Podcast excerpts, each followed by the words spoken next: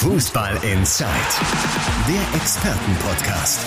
Radioreporter Timo Düngen spricht mit den Sportredakteuren der BATS. Ja, Länderspielpause in der Bundesliga. Viele Spieler sind mit in ihren Nationalmannschaften unterwegs. Wir vom Fußball Inside bleiben aber thematisch im Pott und kümmern uns heute schwerpunktmäßig um die, naja, vermeintlich grauen Mäuse des Ruhrgebiets. Wir sprechen heute über den VfL Bochum und den MSV Duisburg und deswegen freue ich mich sehr über die heutige Besetzung, denn VfL-Experte Dominik Loth ist am Start. Moin Dominik. Hi.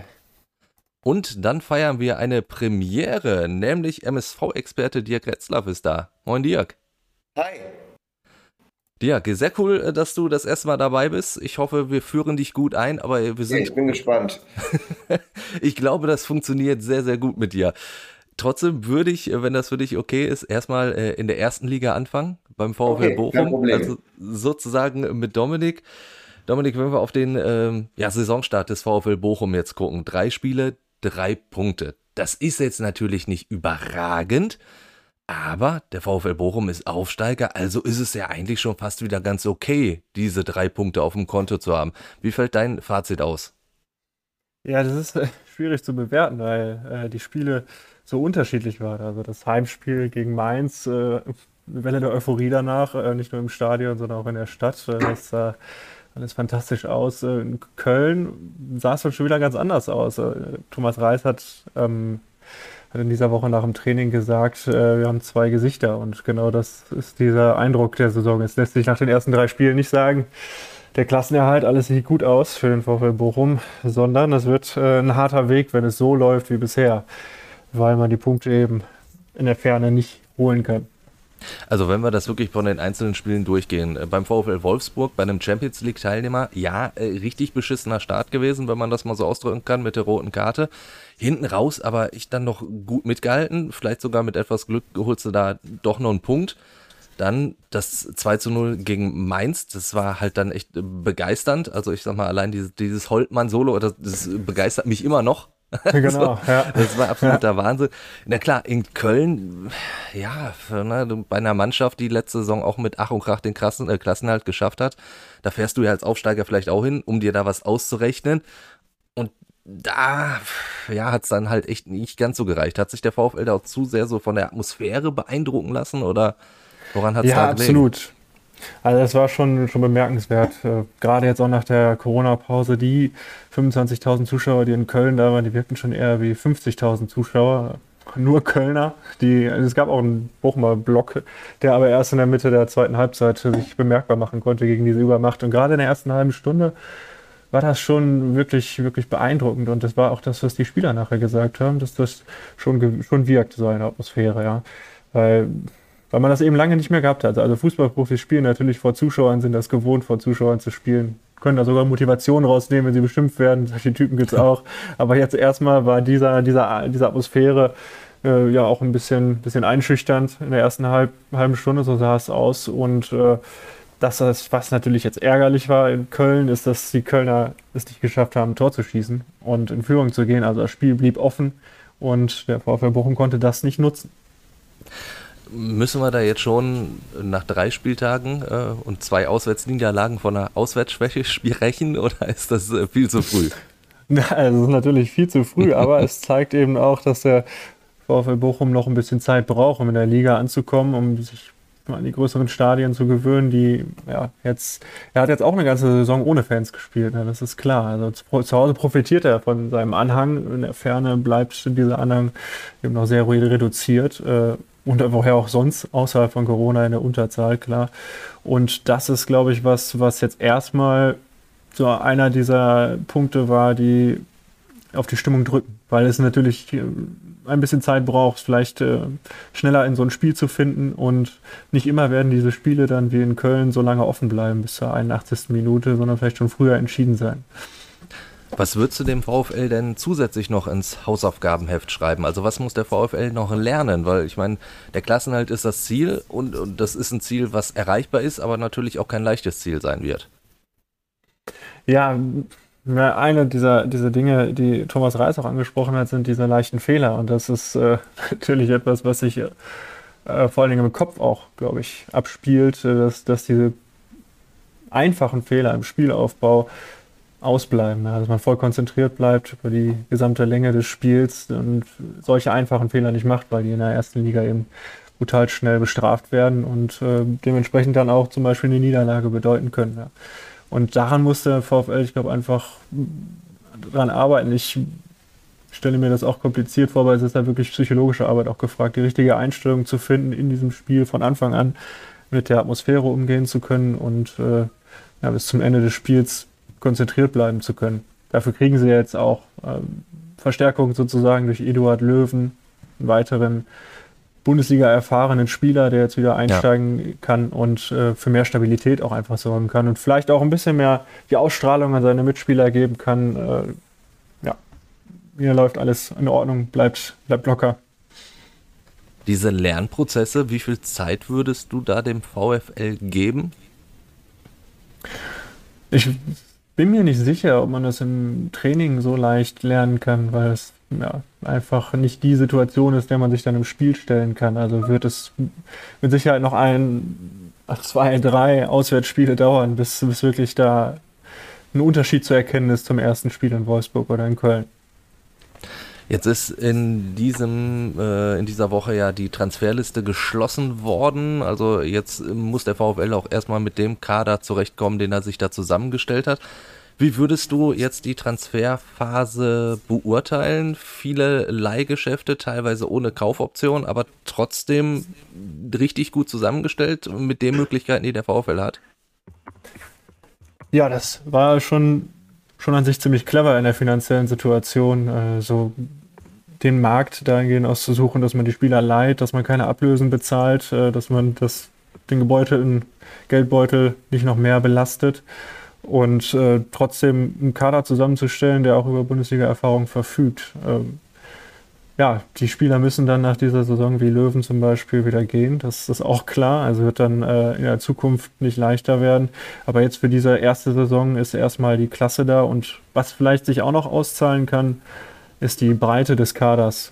Das äh, man könnte ja jetzt sagen, bis auf äh, einen Spieler, ja, einer, einen einzigen Spieler zum Ende der Transferperiode, keine weiteren abgegeben. Also im Moment ist der Kader, glaube ich, 31 Spieler stark. Das ist schon sehr breit für einen Kader, aber dadurch, dass der VfL Bochum keine U23 hat, äh, könnte er genau die Masse auch noch brauchen, wenn eben Verletzungen passieren, die ganz sicher passieren werden in dieser Saison und dadurch das aufstocken kann.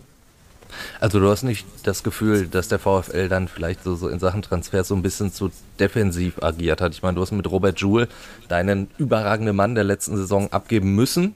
Das auch noch für ein Appel und ein Ei, weil die äh, eine Ablöse natürlich so festgeschrieben war. Da hätte sich vielleicht der ein oder andere VfL-Fan natürlich ja, bei, bei den Neuzugängen vielleicht noch so ein bisschen mehr Strahlkraft gewünscht, dass man vielleicht doch ein bisschen ins Risiko geht, aber das wäre dann auch nicht der VfL so der letzten Jahre wahrscheinlich.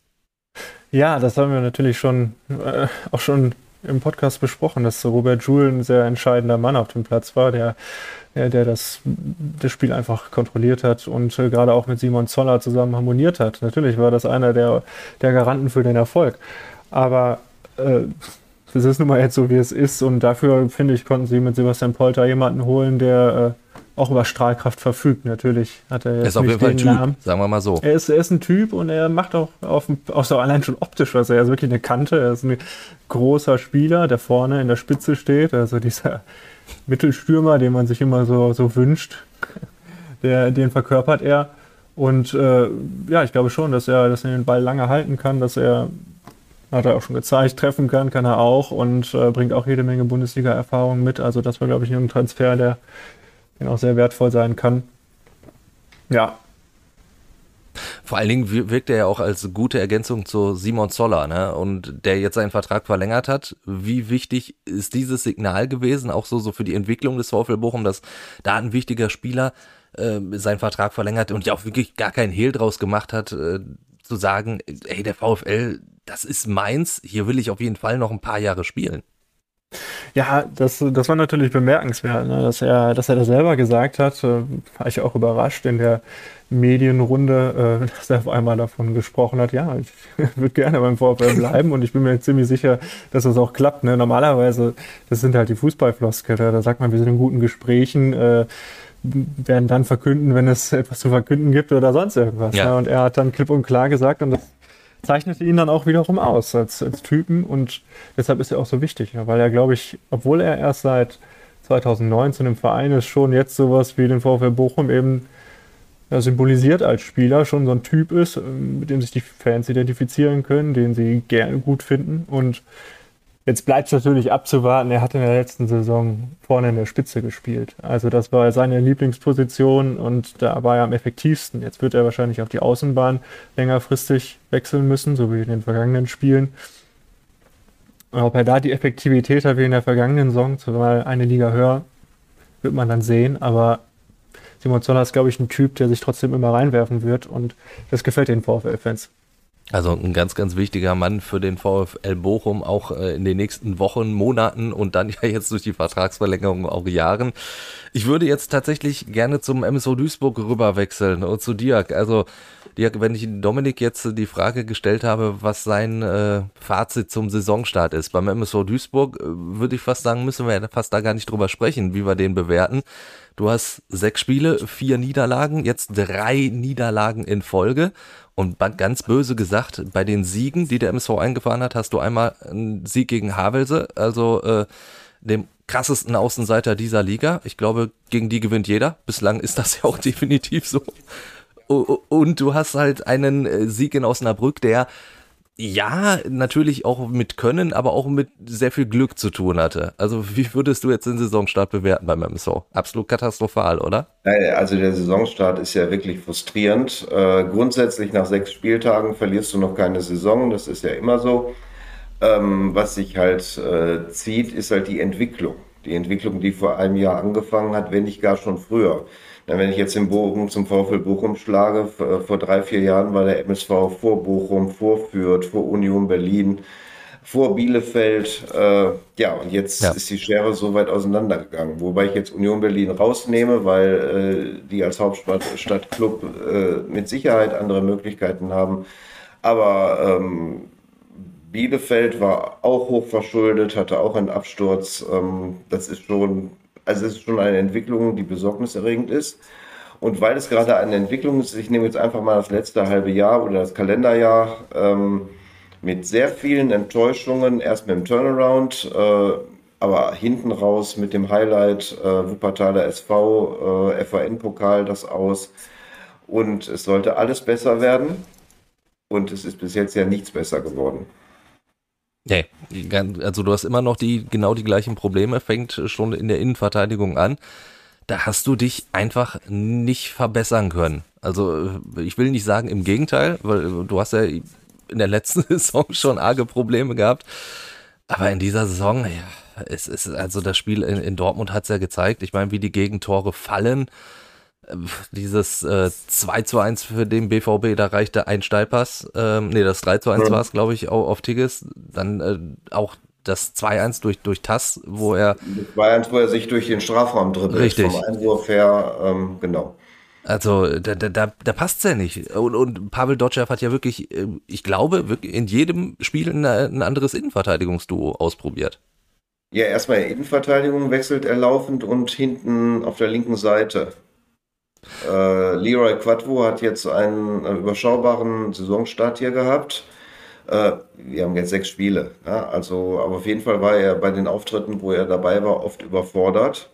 Nico Bretschneider hat es äh, besser gemacht, aber der Junge hat ja auch äh, neun bis zehn Monate mit äh, Leisten-OP und Reha. Äh, der kann ja noch kein vollwertiger Spieler sein.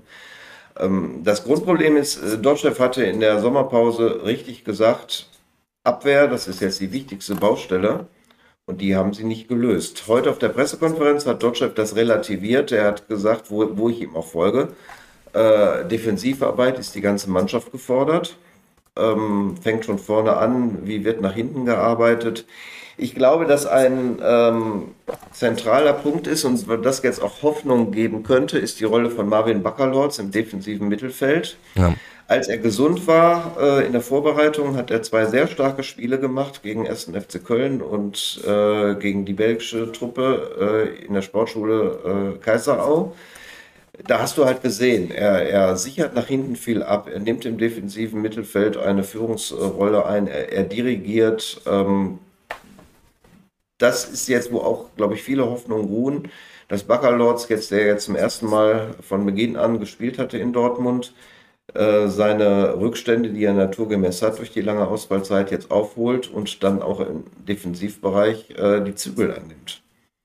Aber wir sind bei der Abwehr, sind wir auch bei der Transferpolitik. Du hast ja. Arne Sicker hinten links verloren. Da hast du keinen adäquaten Ersatz gehabt. Du bist genau. du, hast dein, du hast sozusagen deinen besten Mann hinten links absolut abgegeben. Einer der besten Linksverteidiger der dritten Liga, spielt jetzt in der zweiten Liga in Sandhausen. Bitte? Ja, du konntest, du konntest, ihn aber auch nicht halten. Natürlich nicht. Nein, nein, das, ja. ist vollkommen logisch. Wenn, wenn ein Spieler vertragslos ist und äh, der Vertrag sich äh, nicht verlängert, beziehungsweise ist, da war ja auch immer so, so ein bisschen, hat er noch Vertrag, hat er nicht Vertrag, durch den Nichtaufstieg hat er dann eben keinen Vertrag mehr gehabt, konnte zum SV Sandhausen ablösefrei wechseln. Auch wenn Sandhausen natürlich jetzt keine große Strahlkraft hat, aber die spielen halt zweite Liga, dann ist es klar, dass Richtig. so ein Arne Sicker den Verein wechselt, ist absolut menschlich. Richtig, also und, und hinten rechte Seite die einzige konstante, Rolf Felscher. Ja. Aber äh, der wird auch bald ausfallen, weil er ja äh, gerne gelb sieht. Ich glaube, der hat schon drei. ja gut, da äh, kennen wir ihn ja noch aus seiner ersten Zeit in Duisburg, dass ja. er da Eissporn ist, was ja jetzt auch okay ist. Äh, äh, lieber Spieler, die den Ton angeben und auch die Richtung vorgehen und auch mal der Bad Guy sind, das, das gehört ja dazu. Was ich absolut enttäuschend finde, ist die Transferpolitik in der Innenverteidigung. Äh, der Name Felix Bastian war ja im Gespräch und nach meinen Informationen war er auch konkret im Gespräch. Das hat nicht funktioniert. Äh, Bad Stuber war ja dann im Gespräch, wobei er, glaube ich, in der Schweiz jetzt auch nicht so glücklich äh, ist oder äh, jedenfalls nicht die Leistung abruft, die man in Duisburg von ihm erhofft hätte. Ähm, du holst äh, einen Spieler vom ersten FC Heidenheim, der die, der die, Sache im Rahmen der Möglichkeiten bislang recht ordentlich macht. Aber ich wollte gerade sagen, Oliver Steurer ist ja noch, äh, noch der Einäugige unter den Blinden bislang in der Innenverteidigung in dieser Saison. Ja, genau, der hat ja, der hat ja ewig nicht gespielt oder nur ja. ganz wenige Einsätze gehabt. Ich glaube, im Heidenheim hat er noch zum Abschluss äh, sein Spiel gekriegt, aber wo ja unheimlich viel Spielpraxis fehlt und äh, auch er ja den großen Teil der Vorbereitung beim MSV gar nicht mitgemacht hat. Aber du hast drei Innenverteidiger und äh, du hast immer, immer das Risiko. Und zumal, wie du sagst, es wird laufend gewechselt, da spielt sich nichts ein. Also Deutschland hat heute eine Rangliste gemacht von den sechs, es gibt ja sechs Innenverteidiger bei Das muss man sich mal vorstellen. Ja, ähm, ja, Steurer sieht da vorne, dann kommt Felkow, dann kommt Gembalis. Ja, Dominik Schmidt ganz hinten. Dominik Schmidt ganz hinten. Er hat letztens einen schönen Satz gesagt, angesprochen darauf, äh, als Steurer kam. Jetzt habt ihr schon fünf Innenverteidiger und jetzt kommt noch der sechste. Und da hat Dotchef den schönen Satz gesagt, ja, es gibt viele Komiker, aber nur wenige sind lustig. ja, hat er absolut mit Recht, äh, generell, aber ähm, wie würdest du die, die, die Kaderbreite beim MSO Duisburg einschätzen? Also ich habe vor, vor zwei, drei Wochen gesagt, äh, so die allerersten elf, mal, mal abgesehen von der, von der Innenverteidigung und der Linksverteidigung, das ist nicht so schlecht, was der MSV hat. Also gerade ja. in der Offensive, ähm, Buadus, Ademi, das ist schon nicht so verkehrt. Und wenn du dann die, die Dreierreihe dahinter hast mit, mit Stoppelkamp, mit Push und mit äh, Alabakia, dann ist das für die dritte Liga meines Erachtens gut. Doppel sechs, Baccalords frei, eigentlich mhm. auch. Das war ja mein Resümee nach dem Testspiel gegen Köln.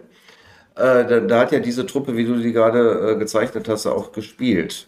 Ähm, gut, da habe ich auch schon hinten links äh, ein Problem gesehen, aber grundsätzlich hat die Mannschaft sich da gegen 1. FC Köln, gegen Bundesligist, halt in der ersten Elf sehr gut präsentiert. Wo dann wirklich auch die Zweifel kamen, was ist jetzt hinten raus, äh, die Breite des Kaders. Ja. Die haben sich dazu entschieden, äh, das Gerüst der Mannschaft auf Routiniers aufzubauen da hast du Baccalords, da hast du Stoppelkamp, Buadus, Gut, Rolf Felscher mit äh, 31, glaube ich, den zähle ich jetzt auch dazu. Ja. Das Problem ist natürlich, einer fehlt immer. Ne? Also Boadus, äh, die, die Vorbereitung ist ja vom Anfang bis Ende äh, von wirklich vielen Problemen geprägt. Er kam hier an, musste in Quarantäne, urlaubsbedingt, dann, dann hat er äh, trainiert, dann hat ihn Covid erwischt, dann war er raus, war er wieder in Quarantäne. Ja, und jetzt hat er halt ähm, diese Achillessehnenprobleme nach einem Schlag im Spiel gegen Wien, Wiesbaden war es.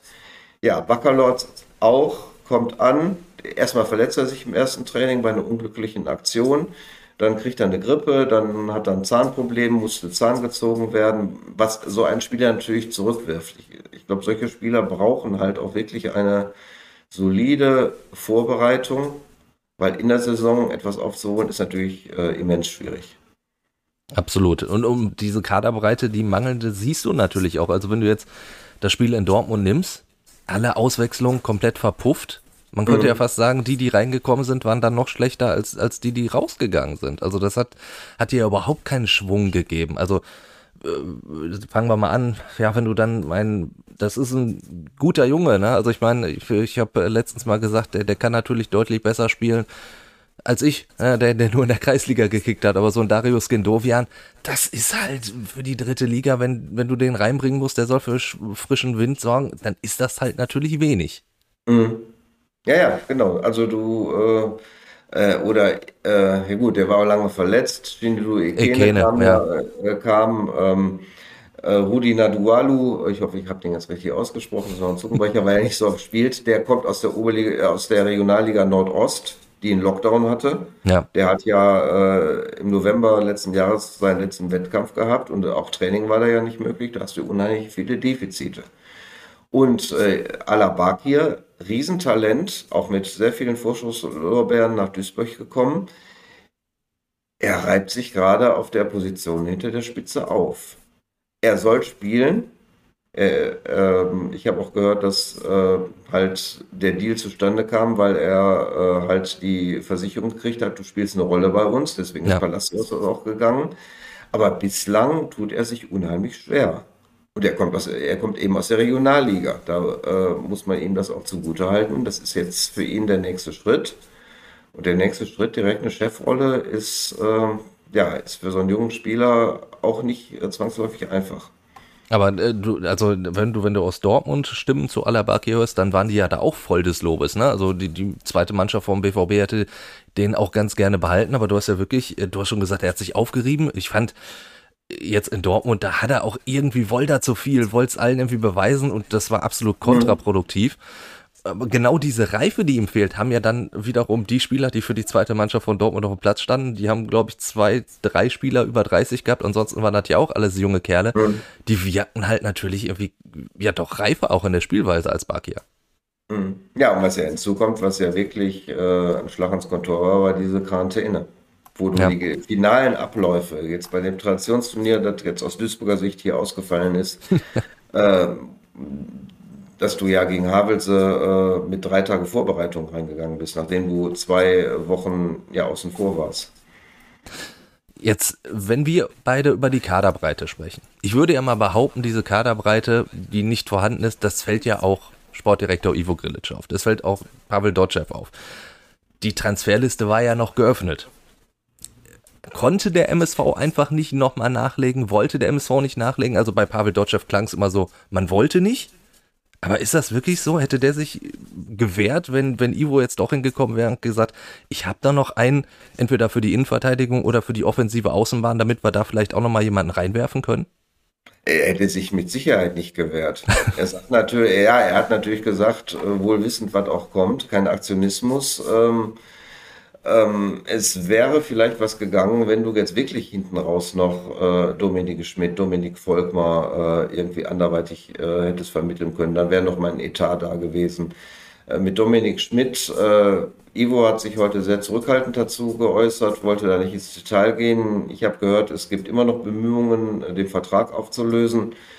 Ähm, ja, du hast ja das Problem, dass du, dass du so viele Spiele hast äh, und, und der Etat ist ja auf Kante genäht. Also, äh, und ähm, ja, jetzt muss man ja gucken, wie, wie, wie, schätzt, wie schätzt du die Mannschaft ein? Äh, hier, wir haben auch jetzt nach Gespräch mit Kollegen, wir haben ja jetzt so vier Baustellen in der Truppe äh, gesehen. Innenverteidigung, äh, hinten links, vorne rechts, ja, ja und ein Stürmer. Also äh, klar, du kriegst jetzt äh, äh, kurz vor Torschluss, hättest du keine vier Spieler gekriegt. Aber wenn du jetzt zumindest auf einer oder zwei dieser Positionen noch was hättest tun können. Ja. Das wäre also äh, sicherlich äh, richtig und wichtig gewesen. Das sehen natürlich äh, auch, auch Fans so.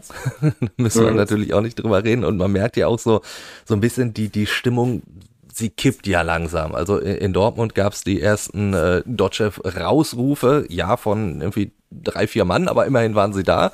Darauf hat Pavel Dotschew ja auch durchaus schon so ein bisschen dünnhäutig reagiert, wenn man das so sagen kann. Mhm. Und die Kritik an Ivo Grilic, die ist ja nie abgeebbt. Also klar, so mhm. also die ersten Neuzugänge, also so ein Rolf Felscher, das war natürlich so ein Transfer, wo alle ja, gesagt klar. haben, ach guck mal hier, der Ivo, der kann es ja doch noch. Und Weinkauf verlängert. Und Weinkauf verlängert, genau. Es ja. gab ja durchaus so ein paar Signale. Jetzt guckst du dir an und wenn du wieder so ein Fazit siehst vor den Neuzugängen, ja, dann kommst du halt doch ein wenig so, so positiv weg. Heute war dann, du hast es immer wieder angesprochen, eine Pressekonferenz äh, mit Ivo Grilic und Pavel mhm. Dotschew. Wie, wie, haben die beiden auf dich gewirkt? Merken die das auch schon in ihrer alltäglichen Arbeit, dass mittlerweile ja der Wind wieder ein bisschen rauer wird? Ja, also ich, ich habe jetzt eben angefangen, den Artikel zu schreiben äh, von der Pressekonferenz. Äh, Pavel Dotschew hat äh, erzählt, es ging halt um äh, Stabilität in der Abwehr, dass er früher äh, Abwehrspieler gewesen sei als aktiver und sich schon mit der Defensive sehr gut auskenne und das ihm sehr am Herzen liegt. Und dann, um den Bogen zu schlagen, er ist dann auch auf dem Podium in die Verteidigungsposition gegangen. Er hat, er hatte Sätze gesagt, ich habe mir nichts vorzuwerfen, ich will immer das Beste. Da habe ich gedacht, oh, das hört sich ja fast schon äh, wie eine Abschiedsrede an. Ja. Und irgendwann ist der Ivo dann mal dazwischen gegangen, hat gesagt, er möchte jetzt mal klarstellen, am Samstag ist kein Endspiel. Ne, ist, ähm, ja, das Grundproblem ist, dass, äh, das haben wir im Vorgespräch ja eben auch gesagt, der Rucksack aus der alten Saison unheimlich schwer ist. Ja. Äh, Vereinsführung, Sportdirektor und Trainer sind arg beschädigt in die Sommerpause gegangen. Und da reicht es halt dann nicht, den Reset-Knopf zu drücken.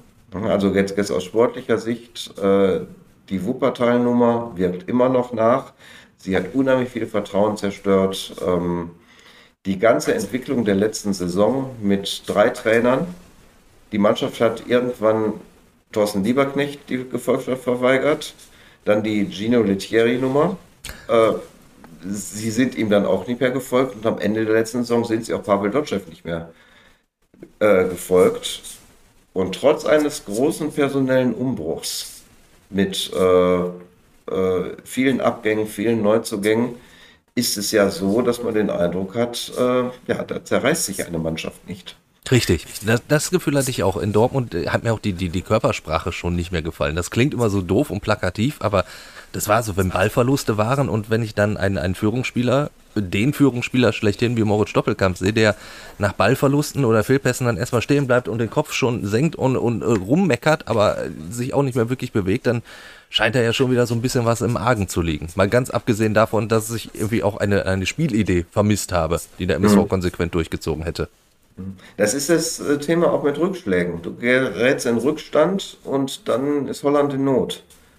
Ne, das ist, was der Trainer heute auch ausgeführt hat. Du hast gegen Havelse äh, geführt, zu Null gespielt äh, äh, und nichts gefangen. In Havelse gab es ja die, die, kritische Situation mit dem Elfmeter für Havelse und dann hatten ja. wir ja noch eine Großchance kurz danach.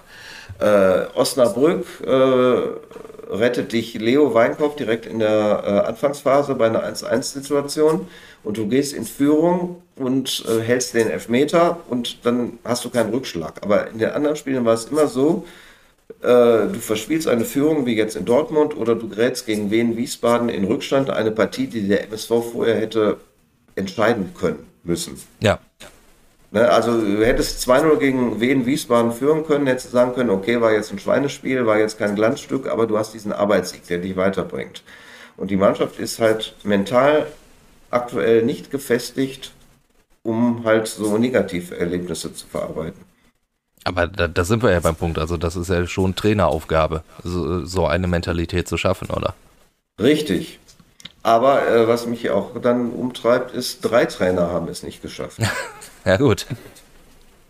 Ja, also das ist, äh, äh, ich glaube, äh, jedes hat ja seine Geschichte. Thorsten Lieberknecht hat die Geschichte, dass er äh, den, Auf, den ja, sehr gut möglichen Aufstieg verspielt hat. Da meine ich jetzt nicht die Nummer bei Bayern München, wo in der Nachspielzeit äh, die Bayern das Tor schießen. Du hast nach der Corona-Pause, warst du nicht startklar. Ja. So, du bist schon mit einem Trainer, der aus der zweiten Liga ab, abgestiegen ist, machst du weiter. Das ist immer ein Risiko. Das macht Schalke 04 ja, die sind ja auch. die, die, die können davon Lied singen, ja. Trainer, der ein Negativerlebnis hatte, gehst du in die äh, tiefere Liga. Das äh, hat damals auch bei Rudi Bommer hier nicht funktioniert, ähm, äh, weil, weil die immer belastet sind. Gut, dann trennst du dich von Thorsten Sieberknecht und dann holst du Gino Lettieri.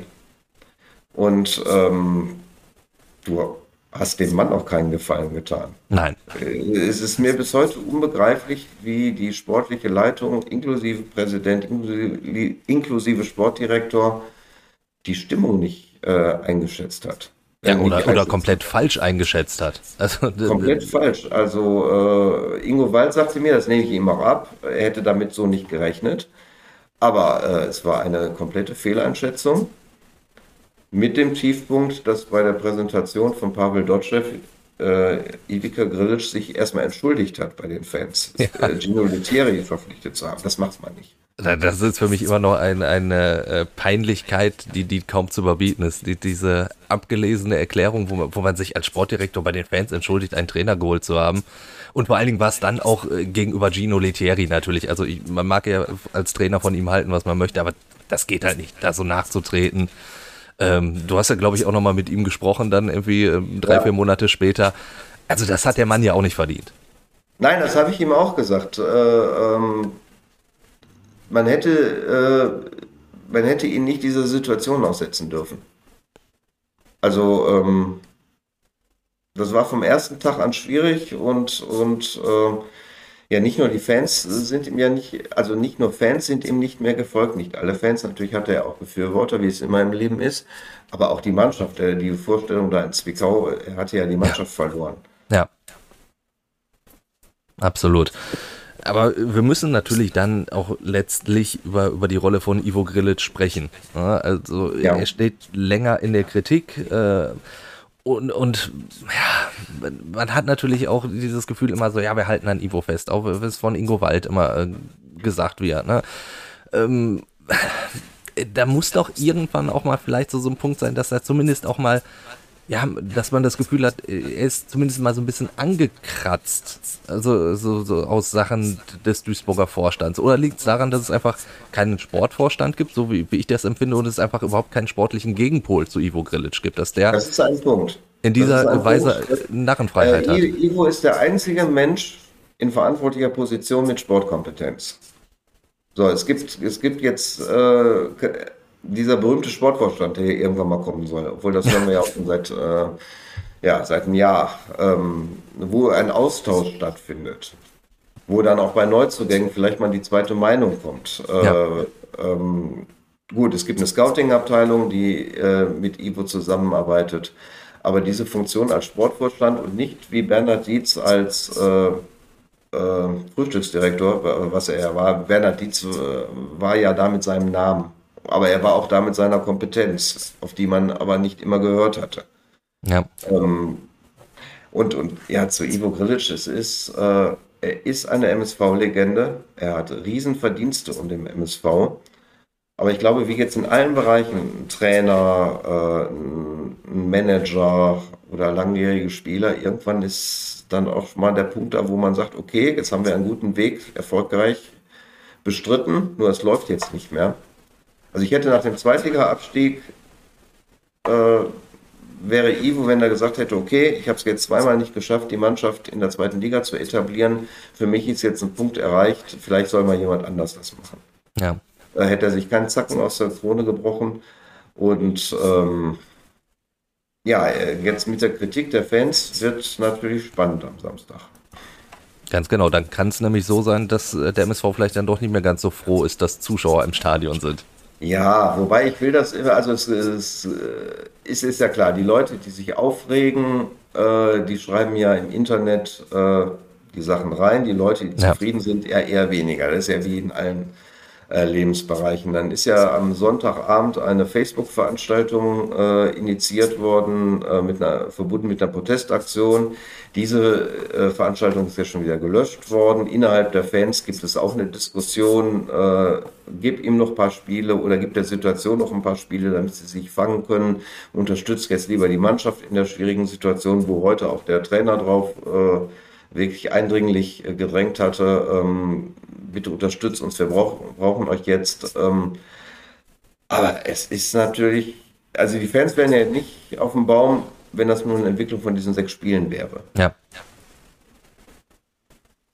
Äh, es, es, zieht sich halt einfach äh, schon, ja, du hast es auch angedeutet, mindestens seit einem Jahr äh, diese Entwicklung und ähm, man hat momentan nicht so das Gefühl, dass es nochmal den ganz, ganz großen Turnaround geben kann. Ich hoffe es natürlich.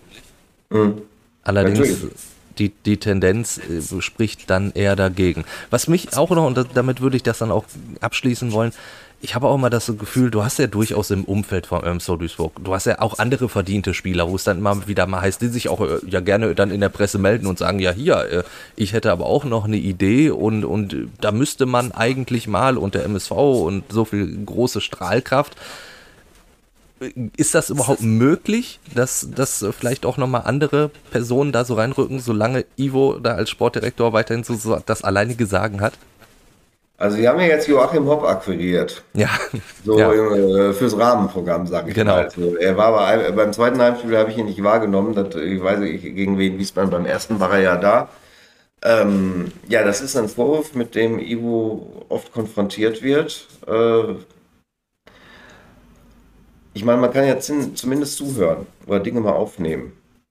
Ne, ich, weiß, ich weiß noch, äh, Ferry Schmidt hatte sich mal gemeldet. Äh, im Frühjahr oder so, da hatte ich auch ein Ding gemacht, wo dann mit sehr viel Wut reagiert wurde, auch vom Präsidenten.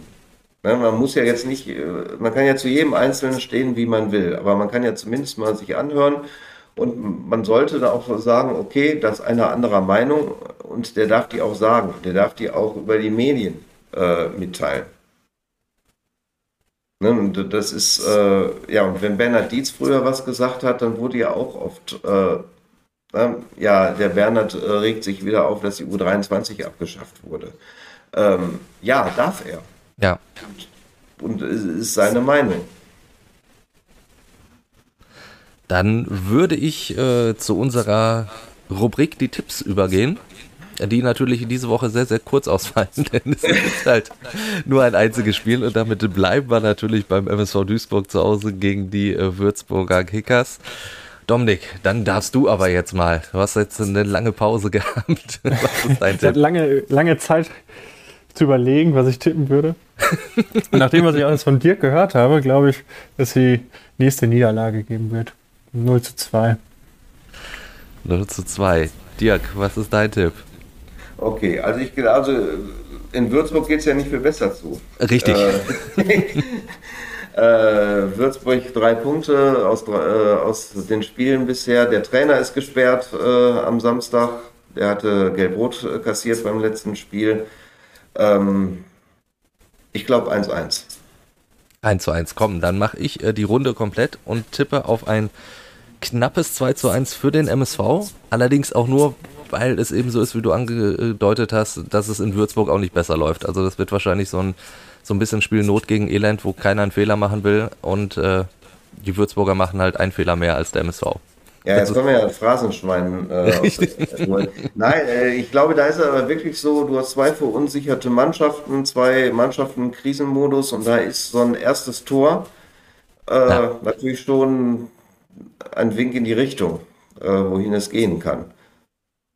Wir lassen uns überraschen. Dirk, es hat mich sehr gefreut, dass du das erste Mal dabei warst. Ja, hat sehr, sehr viel Spaß mit dir gemacht. gemacht.